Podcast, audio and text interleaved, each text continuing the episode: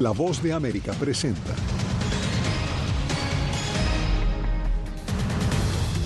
Por tierra y aire, fuerzas militares israelíes ponen en marcha segunda etapa de su incursión en Gaza. El presidente Biden firma ambiciosa orden ejecutiva sobre la inteligencia artificial. Busca estimular esa tecnología y proteger a los consumidores. En México, nueva caravana migrante se desplaza al norte mientras Estados Unidos agiliza centros de movilidad segura. Y el Tribunal Supremo de Venezuela anula las primarias opositoras que le dieron la victoria a María Corina Machado.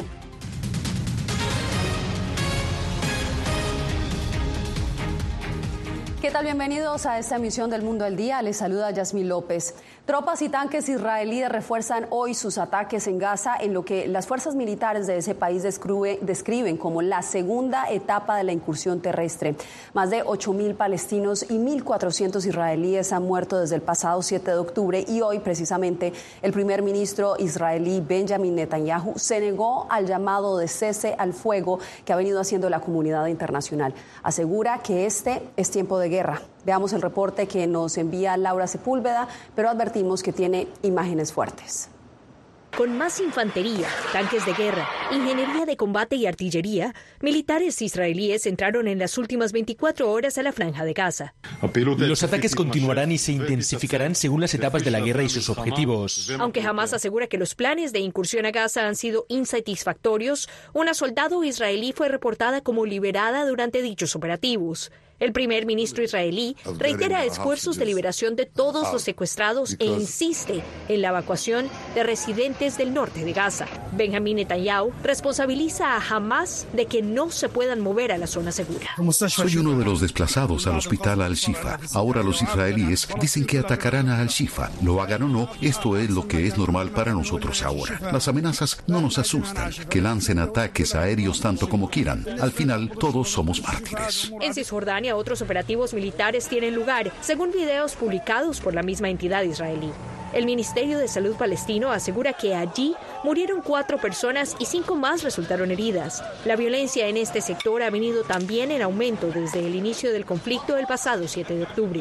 En la frontera con Líbano, objetivos de Hezbollah fueron atacados al igual que un avión lanzacohetes. Reporteros Sin Fronteras dijo que avanza en el análisis de balística para establecer la procedencia de municiones que el 13 de octubre acabaron con la vida de Issam Abdallah, periodista de la agencia de noticias Reuters. Según Israel, a 239 asciende el número de rehenes a manos de Hamas, grupo que desde 1997 integra la lista de organizaciones terroristas de Estados Unidos y que en las últimas horas hizo público un video de tres rehenes. Aún no nos hemos rendido. Sabemos que están vivos y haremos todo lo posible por rescatarlos. Naciones Unidas se reúne nuevamente en un Consejo de Seguridad de Emergencia tras advertir una creciente hambruna y desesperación en Gaza. Al menos 34 camiones de ayuda humanitaria han llegado a la zona desde Egipto en las últimas dos jornadas. Laura Sepúlveda, Voz de América. La guerra entre Israel y Hamas está repleta de narrativas falsas que los periodistas buscan corregir, pero las regulaciones de emergencia de Israel para cerrar la oficina local de la agencia Al Jazeera podría conducir a la censura en un panorama de noticias e información ya precario. José Pernalete nos explica. Mientras se intensifica su respuesta militar a Hamas, Israel toma medidas enérgicas contra los medios que, según dice, apoyan al grupo militante. Las nuevas regulaciones de emergencia contemplan el cierre de la oficina local de Al Jazeera, porque supuestamente emite propaganda a favor de Hamas.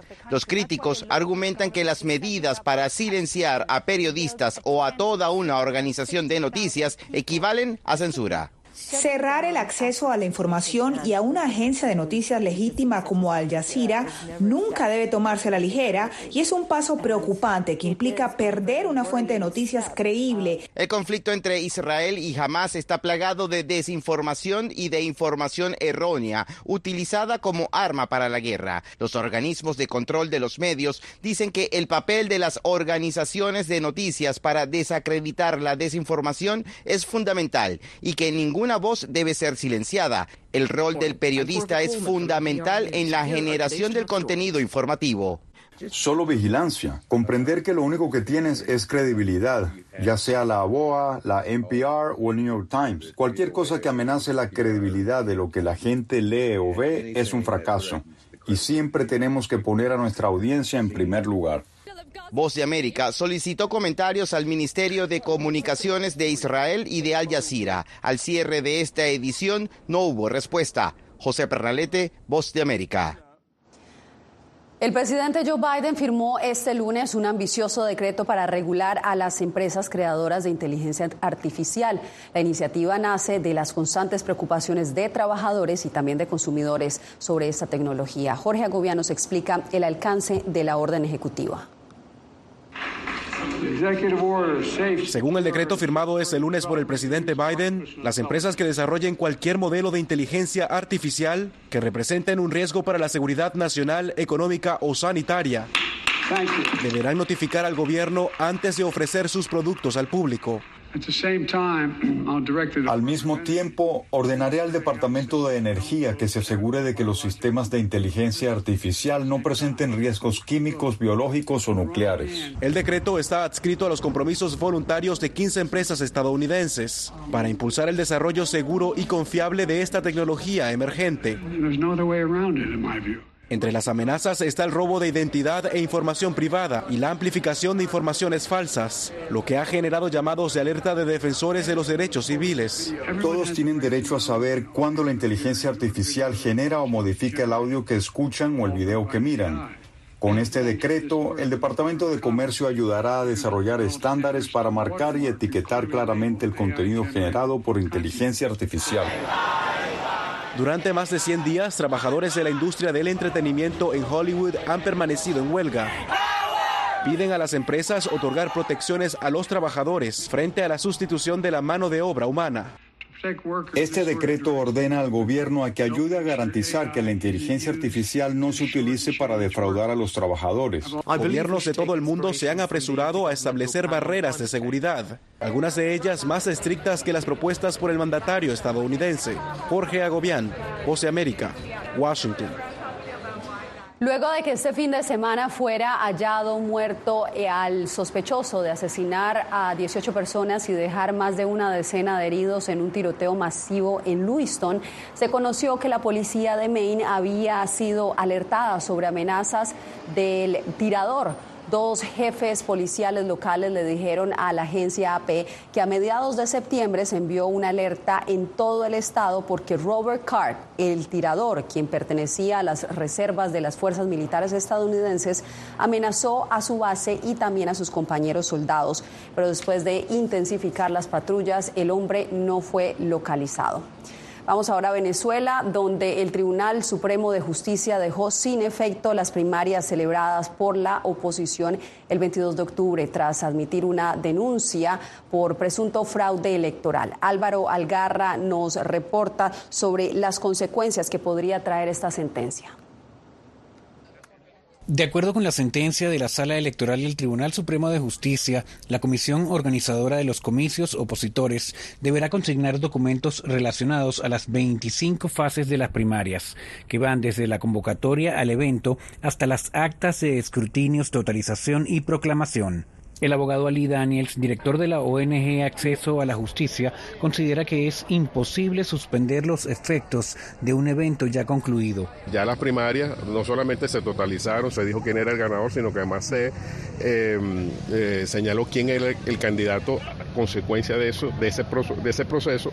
De igual manera, el máximo tribunal en la misma sentencia dejó sin efecto la inscripción de la candidatura de María Corina Machado, ganadora en el proceso e inhabilitada por 15 años. La activista por los derechos humanos Teresli Malavé repudió que se quiera judicializar un evento realizado por la sociedad civil organizada. Y esta es una iniciativa de la sociedad civil que no tiene que tener control alguno de ningún órgano jurisdiccional porque sencillamente es de la sociedad civil. El dirigente opositor Stalin González, uno de los representantes en los diálogos con el gobierno en Barbados, resaltó que a pesar de la decisión hay que continuar avanzando unidos sin perder el foco que es un cambio de gobierno en 2024. Esto va a ser todos los días, va a ser obstáculos que hay que ir sobrepasando, que hay que tener claro cuál es nuestro, nuestro objetivo. El Tribunal Supremo de Justicia otorgó un lapso de tres días a los integrantes de la Comisión Nacional de Primarias para consignar un informe en el que se indique el mecanismo empleado para el resguardo del material electoral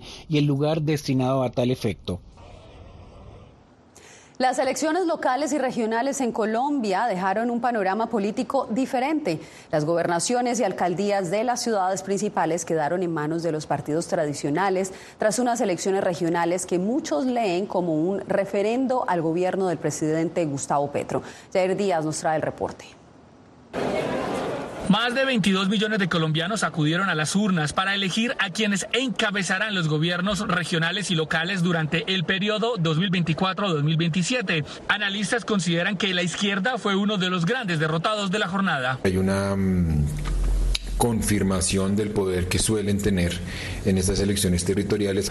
Los partidos tradicionales siguen mandando la, la pauta. La alcaldía de Bogotá, el segundo cargo más importante del país, será liderada por Carlos Fernando Galán, quien ganó con el 49% de los votos. A la alcaldía de Medellín regresa el conservador Federico Gutiérrez. En Cali ganó el empresario Alejandro Eder, representante de la centro derecha. Y en Barranquilla repite Alejandro Char. Pudo más la esperanza en Bogotá. Una esperanza basada en la verdad, en lo posible todo lo que hemos planteado es realizable y nos prometimos nada, no prometimos nada solo para ganar unos cuantos votos. En los departamentos de Atlántico, Valle del Cauca, Boyacá y Cundinamarca, los elegidos repiten gobernaciones. Al conocer los resultados de las elecciones regionales, el presidente Gustavo Petro apuntó que trabajará con los dirigentes electos. En las próximas semanas nos reuniremos con todas y todos los mandatarios elegidos y por regiones articularemos los planes locales y el Plan Nacional de Desarrollo. Según las autoridades, 92 personas fueron capturadas por presuntos delitos electorales durante los comicios. Jair Díaz, Voz de América, Bogotá. En instantes, una nueva caravana migrante se desplaza en México con más de 5.000 personas hacia la frontera con Estados Unidos.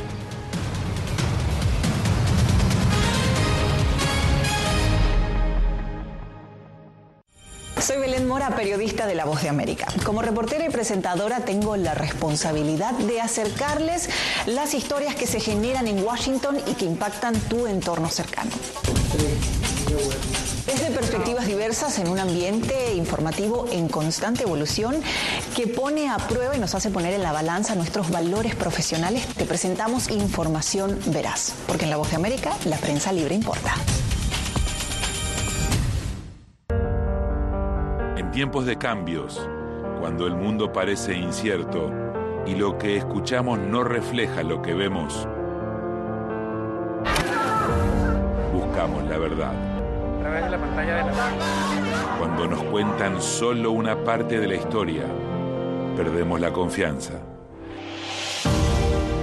En momentos de crisis, nuestros sueños, esperanzas y deseos de un mejor mañana dependen de una prensa libre. En La Voz de América te traemos las historias que la gente se arriesga a ver. Conectamos el mundo y lo unimos con la verdad.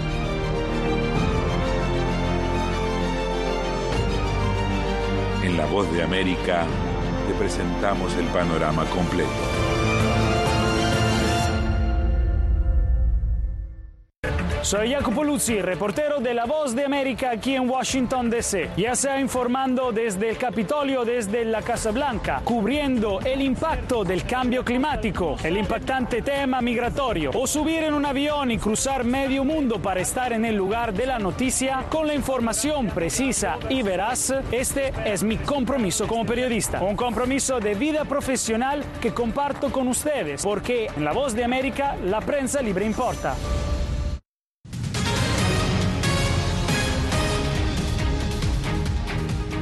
Una nueva caravana de migrantes partió hacia el norte este lunes desde Tapachula. Mientras tanto, el Departamento de Estado reporta que 61 mil personas han solicitado el ingreso legal al país a través de los centros de movilidad segura. Paula Díaz tiene los pormenores desde nuestra sala de redacción. ¿Qué tal, Paula? Adelante. ¿Qué tal, Yasmín? Así es. Más de 6 mil personas en estos momentos caminan por las carreteras de México luego de iniciar una caravana que estuvo por muchos días, estas personas estuvieron esperando un permiso migratorio, pero al no obtener este permiso decidieron ellos empezar a caminar en grupo.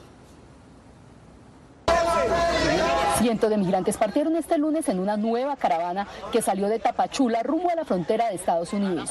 Hombres, mujeres y niños, algunos bebés e incluso personas de avanzada edad caminan por las carreteras del sur de México. Y había escuchado yo que era duro, pero no nunca me imaginé que es así de duro, pues, pero ahí vamos con mi hija y ahí vamos luchando. Los migrantes intentaron por varios días que el Instituto Nacional de Migración les otorgara permisos para transitar por territorio mexicano, pero al no obtener respuesta decidieron caminar en grupo. Más de 6.000 personas, más de 6.000 personas. Que vienen muchas nacionalidades, pero la gran prominencia es el, los de Centroamérica. Este movimiento masivo de migrantes ocurre mientras el Departamento de Estado de Estados Unidos dio a conocer que 61 mil personas han solicitado ingresar al país a través de las oficinas de movilidad segura que están funcionando en Colombia, Costa Rica y Guatemala. Es un programa creado con el fin de agilizar los trámites de refugiados y otros permisos humanitarios y de empleo. Las personas que se registraron en movilidadsegura.org ya comenzaron a llegar a Estados Unidos. Por ejemplo, tres primeras familias venezolanas que se escribieron en el programa en Colombia llegaron a Estados Unidos el 19 de octubre. Más familias están pasando por medidas de seguridad y otros pasos de verificación mientras se preparan para su llegada a Estados Unidos. La funcionaria aclaró que varía la duración de los trámites en cada caso. La Oficina de Movilidad Segura en Colombia ha procesado 43 mil solicitudes de ingreso a Estados Unidos y en Guatemala se procesaron 14 mil. Los miembros de la, de la, caravana están siendo acompañados por Protección Civil Mexicana. No está claro por qué al lado de la frontera van a llegar ni la fecha en la que esto suceda. Bueno, pues quedamos atentos al desarrollo de esta noticia. Paula, gracias por el reporte. Y en medio de la crisis migratoria en México, la organización Médicos Sin Fronteras ofrece un remanso de esperanza a cientos de migrantes que atraviesan países enteros para llegar a Estados Unidos a costa de su vida y de su salud. Anareli Palomares tiene el reporte desde Ciudad de México. Médicos Sin Fronteras responde al clamor de atención humanitaria por parte de miles de migrantes que a diario cruzan por México hacia Estados Unidos. La atención médica es primaria, es básica, eh, pero bueno, damos prioridad ahorita a lo que son niños y a mujeres eh, especialmente embarazadas. Yuleidi caminó cinco horas para ser atendida. Estoy embarazada. Muy bueno, buen servicio y nos ayuda mucho. Por el proceso que pasamos ya llegamos sin un peso, no tenemos como ir a una farmacia o a un consultorio a, a pagar pues, para poderlos atender y esto para nosotros es de mucha ayuda. Médicos, enfermeras, psicólogos y trabajadores sociales atienden de manera gratuita en el Centro de Movilidad Migratoria de Juchitán, Oaxaca. Las enfermedades que más vemos son diarrea, enfermedades respiratorias, lecciones de piel y mucho trauma en tejidos blandos, heridas, ampollas, deshidratación, golpe de calor. Ya tenemos casi un aproximado entre los 25 mil, 30 mil migrantes que han estado llegando aquí. Y este es el panorama previo al 22 de octubre, fecha en que presidentes y cancilleres de 11 países de Centroamérica se reunirán en Palenque, Chiapas, con el mandatario mexicano Andrés Manuel López Obrador para crear una estrategia conjunta que permita atender las profundas causas del fenómeno migratorio. Anareli Palomares, Voz de América, México. México también comenzó los esfuerzos de recuperación días después de que el huracán Otis azotara la costa del Pacífico. Las autoridades despejan las calles de Acapulco de los escombros y contabilizan 48 muertos en el estado mexicano de Guerrero y 36 personas permanecen desaparecidas, informó este domingo la gobernadora del estado, Evelyn Salgado. Se estima que los daños causados por el huracán llegan a unos 15 mil millones de dólares. Cuando volvamos, policía y ejército nicaragüense recibirán más presupuesto. ¿Qué significa la medida para la nación centroamericana? Les contamos.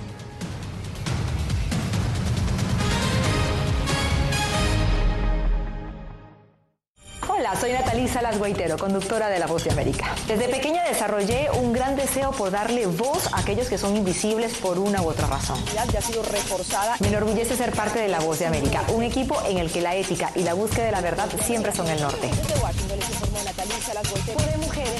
Ser periodista es una gran responsabilidad porque somos defensores de principios de libertad y para mantenerlos, la prensa libre importa.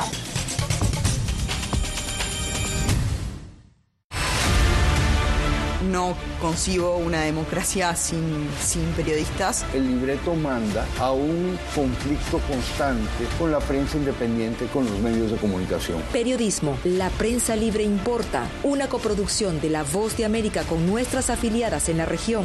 Se ejerció esta profesión con mucho eh, miedo. ¿Cuántos periodistas van muertos ya? Por decir la verdad. Disponible en vozdeamerica.com. Soy Fabiola Chambi, corresponsal de La Voz de América en Bolivia. Retratar la complejidad de mi país para una audiencia internacional le ha dado una nueva perspectiva a mi labor como periodista. Desde esa mirada descubro en el día a día que el trabajo que realizo en La Voz de América me ha permitido dar vida a los valores del periodismo profesional. Aquel que les informa a ustedes, nuestras audiencias, con balance, decisión y unidad. Porque en La Voz de América libre importa.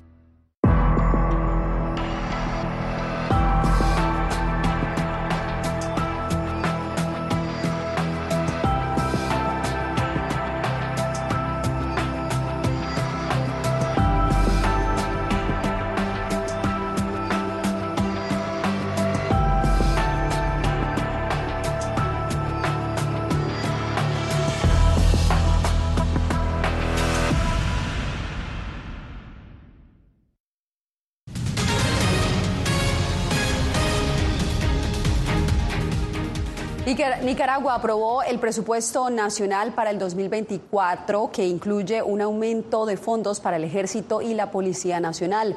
Recibirán un aumento equivalente a unos 20 millones de dólares con relación al año 2023. Donaldo Hernández nos informa.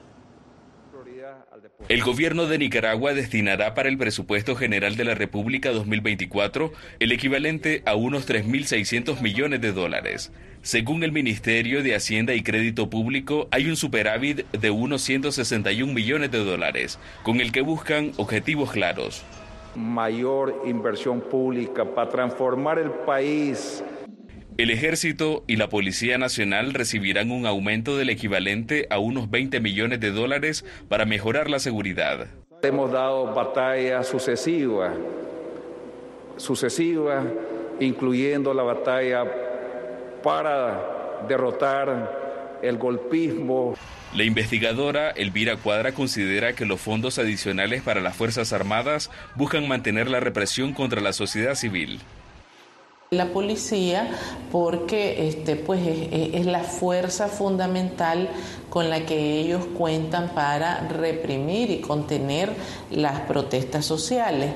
El analista Enrique Sáen explica que las Fuerzas Armadas dejaron de ser profesionales y ahora son instituciones políticas similares a las Fuerzas Armadas de Cuba y Venezuela. Se transformó drásticamente en un modelo represivo de carácter político y no propiamente policial. La Policía Nacional de Nicaragua ha sido sancionada por Estados Unidos, así como el jefe del Ejército Nacional, Julio César Avilés, por presuntas violaciones a los derechos humanos. Donaldo Hernández, Voz de América. Recuerde que la ampliación de esta y muchas otras noticias está al alcance de su mano. Escaneando con su celular el código QR que está viendo en pantalla, los llevaremos a nuestra página web www.vozdeamerica. En instantes les contamos sobre una de las tradiciones más populares con la que los guatemaltecos celebran el tradicional Día de Todos los Santos.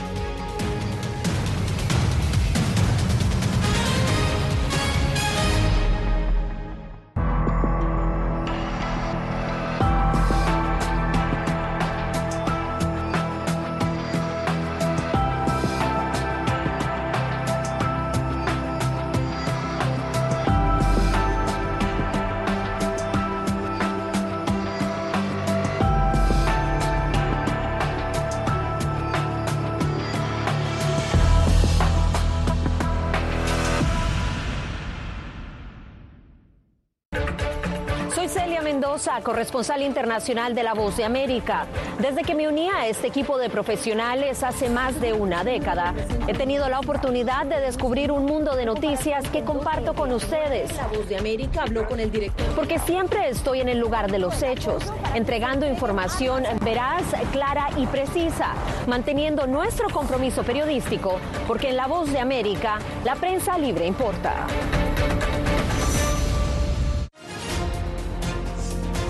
Actualidad. Que la inteligencia artificial va a estar presente en nuestro día a día. Intentan sacarse de encima a trabajadores. Análisis. El cambio climático está teniendo muchísimos impactos que afecta siempre a los más vulnerables. La región necesita ayuda. Debate. Proteger a las escuelas con armamentos. Es una total eh, ridícula, es algo inverosímil. Con la información más allá de los titulares. Todas las semanas por La Voz de América. Desde Washington, le saluda Gonzalo Abarca. Hola, soy Oscar Ortiz Barahona, corresponsal La Voz de América. Ser La Voz de América desde Honduras me permite conectarme con todos ustedes, nuestras audiencias en todos los países del continente, ofreciendo información veraz sobre los temas que más te impactan. Honduras y los Estados Unidos han ejercido labores humanitarias de 40 viviendas desde perspectivas humanas y con base en hechos te informamos para que seas tú quien formes tu propia opinión, porque La Voz de América, la prensa libre, importa.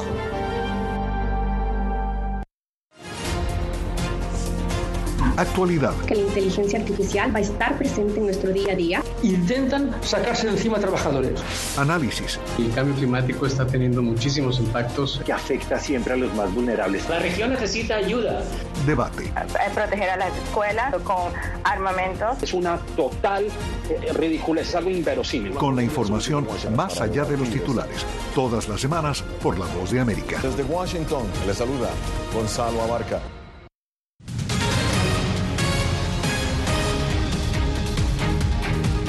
Admiradores de la estrella Matthew Perry se agrupan frente al edificio de apartamentos utilizado durante el rodaje de la comedia televisiva Friends en Nueva York. Otros llegaron hasta su vivienda en Los Ángeles, California, y le presentaron sus respetos al actor que encarnó uno de los personajes más famosos de la televisión estadounidense. Perry lidió gran parte de su vida contra la adicción a las drogas y el alcohol. Fue hallado sin vida en su vivienda este fin de semana. Perry tenía 54 años de edad y las autoridades trabajan en este momento para conocer la causa de su fallecimiento. Guatemala celebrará este miércoles el Día de Todos los Santos, una fecha de origen católico en la que la comunidad degusta de una variedad de platillos. Uno muy típico es el fiambre, que aunque tiene un origen español, se ha adaptado a la cultura culinaria de ese país. Eugenia Sagastume nos cuenta más. Lleva entre 40 y 50 ingredientes. Se prepara con varios días de anticipación para que adquiera el sabor ideal. Nosotros iniciamos 15 días antes encurtiendo algunos productos como son las cebollitas, las habas, eh, la pacaya. Un platillo que integra variedad de embutidos, carne de res, cerdo y gallina, legumbres y variedad de quesos que son condimentados con vinagre, orégano, laurel y tomillo. Su origen viene de los españoles durante la época de la conquista. Esto da lugar a esta composición de jamones, eh, eh, esta composición de carnes embutidos por ser hispánico, entonces tiene todo esto, toda esta, esta caracterización. Los chefs naturalmente locales de, Guatemala pues le han agregado eh, elementos propios de la cultura de, de nuestro país, ¿no? Pero con el tiempo y la herencia de generación tras generación se ha vuelto una tradición guatemalteca. De 1954 viene la receta de mi abuela que luego la traslada a mi señora madre y luego mi señora madre me la traslada a mí. Los guatemaltecos se deleitan con este platillo el 1 de noviembre y muchos lo hacen en los cementerios junto a sus familiares fallecidos. Dentro de los pueblos ancestrales de Guatemala, realizar el almuerzo sobre la tumba del, del difunto. ¿Por qué? Porque viene esa, esa, ese espíritu de gracias. Eugenia Sagastume, Voz de América, Guatemala. Mañana se celebra Halloween y mientras muchos prepararon sus disfraces, otros ya los exhibieron en escenarios públicos, como estos perros de Key West en Florida que posaron con coloridos trajes junto a sus dueños en una fiesta de fantasía. El evento que duró 10 días y este año en el festival, en el marco del Festival del Bicentenario de los Cayos de Florida. Por eso este sábado pasado se reunieron unos 60 mil espectadores que se alinearon en las calles del centro de Key West para admirar la procesión de carrozas motorizadas, incluidas estas mascotas. Con estas imágenes me despido por hoy.